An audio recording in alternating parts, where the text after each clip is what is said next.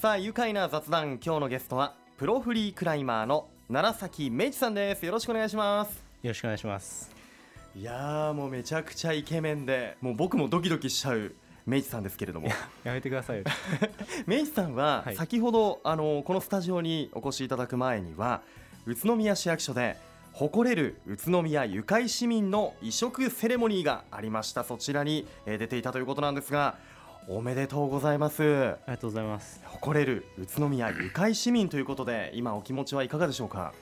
そうですね。あのー僕あんまり何かしたって感覚はないんですけど こうやっぱり自分が好きでやってるクライミングでええ。結果を残したらうん。こう認められたではないんですけどこう宇都宮が盛り上がってくれてるんだなと思ってすごい嬉しいですね。いやもう宇都宮市民のみならずもう栃木県民さらにはもう全国の人たちが今注目している選手ですからあの楢崎明治さんは9月の世界ユース選手権でえーボルダリングとリードの2冠。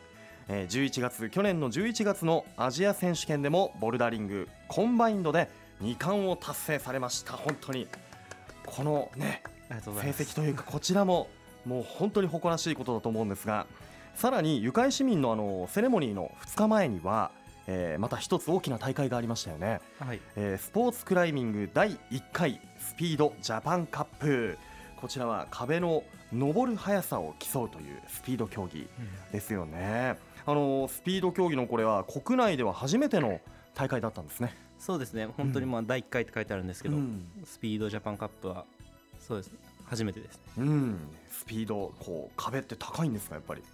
そうですね。高さ15メートルの壁なんで、うん。何回ぐらいですか？3回とかですかね。3回とか、はい。うんうんうん。あれを何秒で登れるかよいどんではい。登るという競技なんですよね。あのリザルトを見ると、えー、10位という結果でしたが、はい。い、かがですか？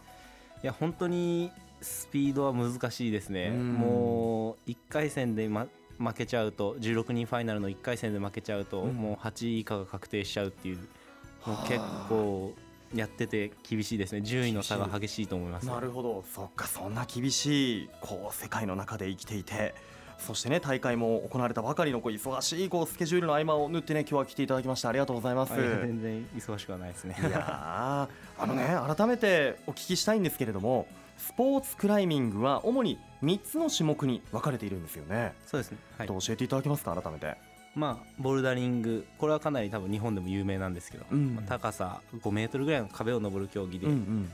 そう何本登れるかを競うっていう。うんうんうん。でリードは高さ15メートルほどの壁を、はい、まあ、13メートル以上かな、うんうん、どれだけ高く登れるかこれは高さを競うんですね高さを競技、うん。競う競技でスピードはもうさっき言った高さ15メートルの壁をどれだけ速く登れるか、うん。多分これが一番分かりやすいですね競技としては、うん。もう初めて見る人でも楽しめると思います。そっか。本当あの陸上競技みたいなね感じ。よーいどんで2人で争っていくんですもんね。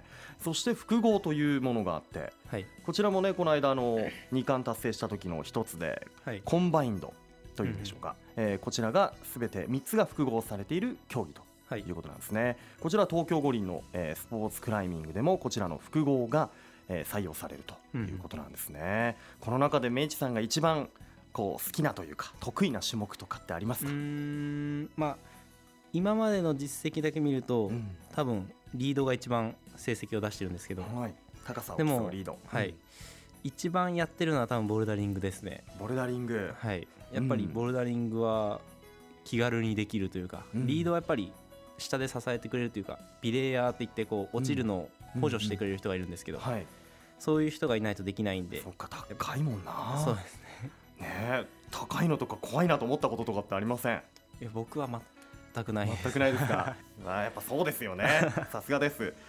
あのボルダリングとかこうリードスピードこうクライミングの世界ってはい。僕がこう、勝手なイメージなんですけど小柄なこう体格の方が多いようなイメージがあるんですが、明治さんって身長いくつあります？100 87ぐらいですね。はい。187、もうクライミングやってなかったらモデルやってるぐらいの勢いですよね。はい。いやもうそのこう大きな体だとやっぱりこうなんていうんですかこう手が届きやすかったりとか、はい。利点もあったりするんですか？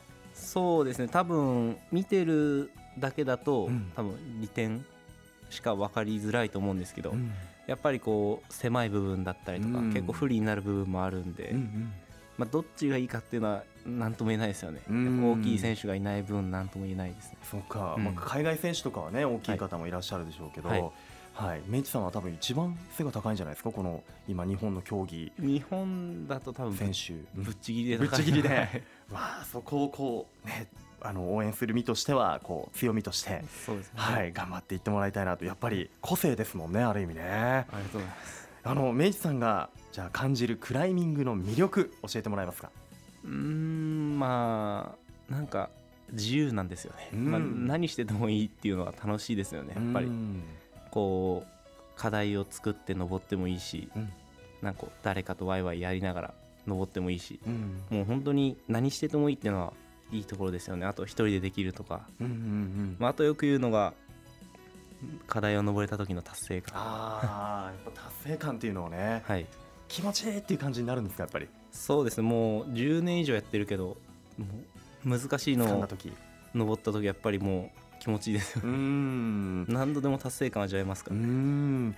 いやー本当ねこうメイチさんの活躍を見て刺激を受けてこれからクライミング始める方も本当多いと思います、えー現在チーム au に兄弟で所属していて活躍しています。2人でね2020東京オリンピックのこう話とか話題とかも出たりしますよねもちろん。まあたまに出ますね、いやー2人で兄弟でっていうところをね僕たちはもう期待してしまいますけれども、うんそしてねあのチーム au ホームページ見るとこうクライミング始めたい方へのこうアドバイスとかそういったものも結構メイチさんやってらっしゃったりしますもんね。ああそうですね。ええぜひそちらも、えー見ていただきたいと思いますし、えーオリンピックもちろんね出場簡単なことではないということは分かりますけれども愉快市民兄弟でぜひ実現してもらいたいと思います、えーそれでは後半もお話を伺います。ここで一旦ブレイクしましょうさあ改めまして愉快な雑談。今日のゲストはプロフリークライマーの楢崎明一さんです。よろしくお願いします。よろしくお願いします。改めましてはい、あの明一さんは宇都宮市立朝日中学校の出身なんですね。はい。街中でシティボーイですね。育ったんですね、ええ。街のど真ん中じゃないですか。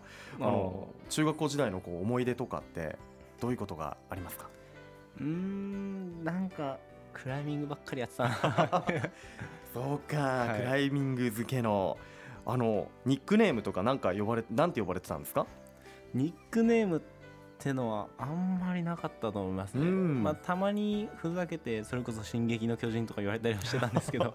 大きいし背高いから。ちょうど流行ってたじゃないですかその時期。確か、うんうん。うん多分僕が中学生の時とかに流行ってたんで、それはありましたね。随分ユニークな、ね、ニックネームをつけるお友達もいたんだなと思うんですけれども、あとはなんだろうなこう宮祭りとか行きませんでした？やっぱり街中だと。そうですね。もう本当はもう毎年行きたかったんですけど、うん。もう8月でしたよね宮祭り。はい、ちょうどその時期に大会が重なってて毎年本当にその時富山に行ってて出られなかったんです。よ そうでしたか。ね、その時からもうこう富山で遠征して大会に出たりということなんですけれども宇都宮に帰ってきて食べた宮食宇都宮の好きな食べ物とかってありますかやっぱり？ああもうその時はあんまり何が好きみたいなのなかったんですけど、うん、もうなんか年を取るって表現僕合ってないと思うんですけど。19歳ですよ。まあ年を重ねるごとに。うんまあ餃子とかはかなり好きになっていきましたよね。餃子。はい。こうパワーの源とかにもなってます？そうなんですかね。まあでもそれこそお兄ちゃんともくん。も宇都宮に帰ってくるといつも一緒に行きますね。あ餃子。あはへえじゃあ餃子専門店で食べるんですか？そうです。もうそれこそ僕駅前によく行くんでうん。あの行天堂とかもちと餃子のところによくはい。行ったりしますね、あの七味とか一味とかあのあマヨネーズつけて食べるとこ。はい。美味しいですよね。美味しいですね。うわあそうなんだ。食べてるんだ二人もねえその他にもこうまあ宇都宮のものじゃなくてもこう好きな食べ物とか普段こう食べるようにしているものとかってありますか？あ体作りとか、うん。お肉は好きですねお肉？はい。えもう豚でも牛でも？うんまあ鳥はまあ当たり前なんですけどまあまあ鳥は当たり前っていうかまあアスリートはよく食べてると思うんですけどん。でも結構牛も好きですね。でも油多いからちょっとあれなんですけどね。うん、あなるほど。じゃあちょっと赤身系のところが好きだったり、はいぱりこう肉ですよね。まあまあわかんないけど肉ですよねって言っ 僕も肉大好きだから、ああそうなんです。はい。でも僕野菜も大好きですよ。あ野菜も好き、はい。え例えば？もうブロッコリーはもう本当に好きでお菓子お菓子みたいな感覚で食べてます。嘘！えー、何何もつけないで食べたり？あもう全然全然、えー。普通によくパリパリ食べてますね。すごい。やっぱアスリートだいやぜいやいやいやーちょっと刺激受けちゃうな。僕もちょっと帰りにブロッコリーと 鶏肉を買って帰ろうかなというふうに思いますけれどもそんなねアスリートのメイチさんそもそもクライミングいつから始めたんですか？クライミングは小学校2年生の終わり頃ぐらいですかね。小学校2年生の時から、はい。えー、他になんかスポーツそれまでにやったりしてたんですか？うんまあ兄のともくんの影響で体操はやったりしたんですけど、はい僕はもう 兄がもう爆中とかしてる横ででんぐり返ししてるレベルでしかやったことなくて。かわいい。へえあでもこう体操から入ったんですねこうまあ運動というか。僕僕体操やってたって言っていいのか分かんないんですけど、繰りね、返しだけど。いやいやいやでもそこから小学校2年生でお兄さんのこう影響を受けてとはい。いうことでクライミング始めたんですね。え指導をしてくれた方っていうのはその当時どんな方だったんですか？もうジムのオーナーさんとか、んまあでも指導してくれたって感じじゃないんですよね。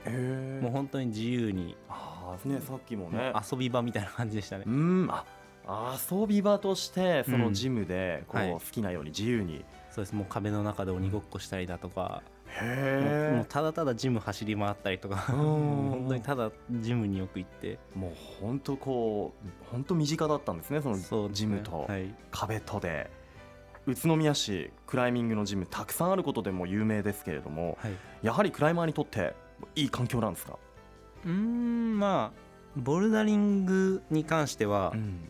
ジムがお本当に多いんでいい環境だと思うんですけどえやっぱりリードのジムはリード高さを競はい。う競法はやっぱりジムが少ないんでえあやっぱそういうのを練習するには都内の方に行くとかしかないんですよね。まだ限られて、うんあのこの間第1回の大会のあった、えースピードはいの壁とかも結構まだ少ないんですよね日本には。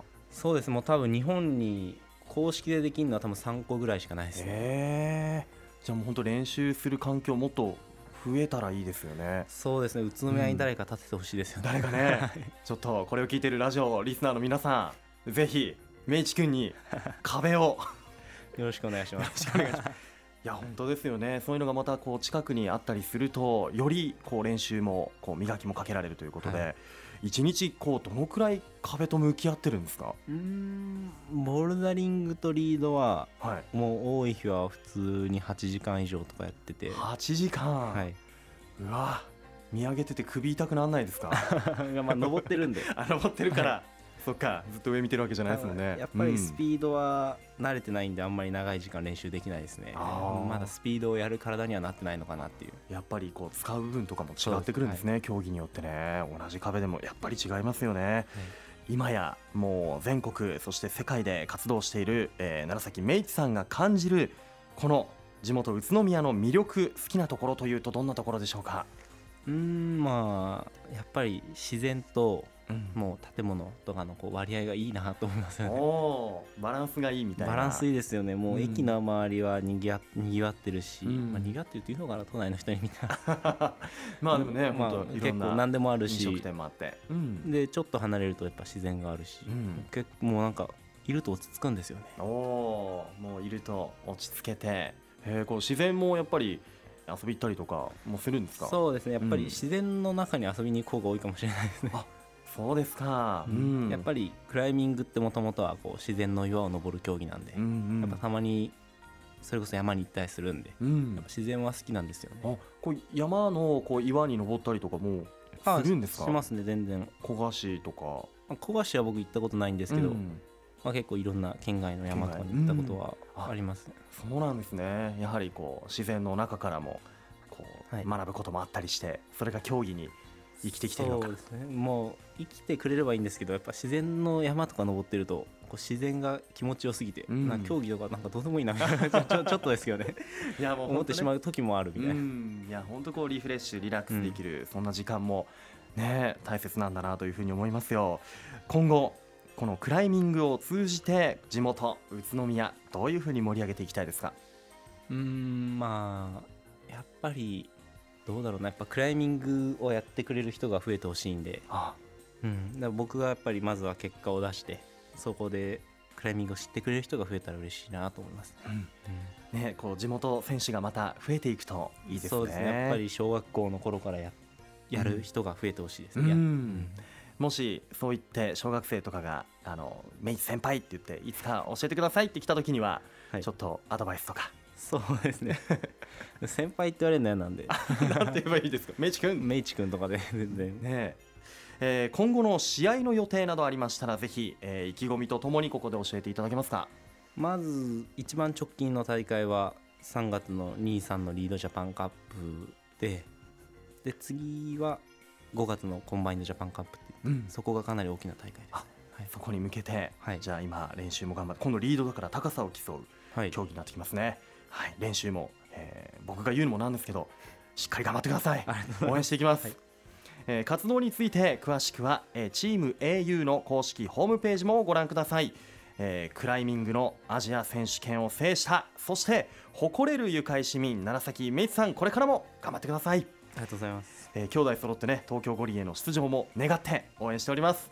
それでは一緒にこのワードで締めたいと思います。僕がせーのと言ったら一緒にいいですか？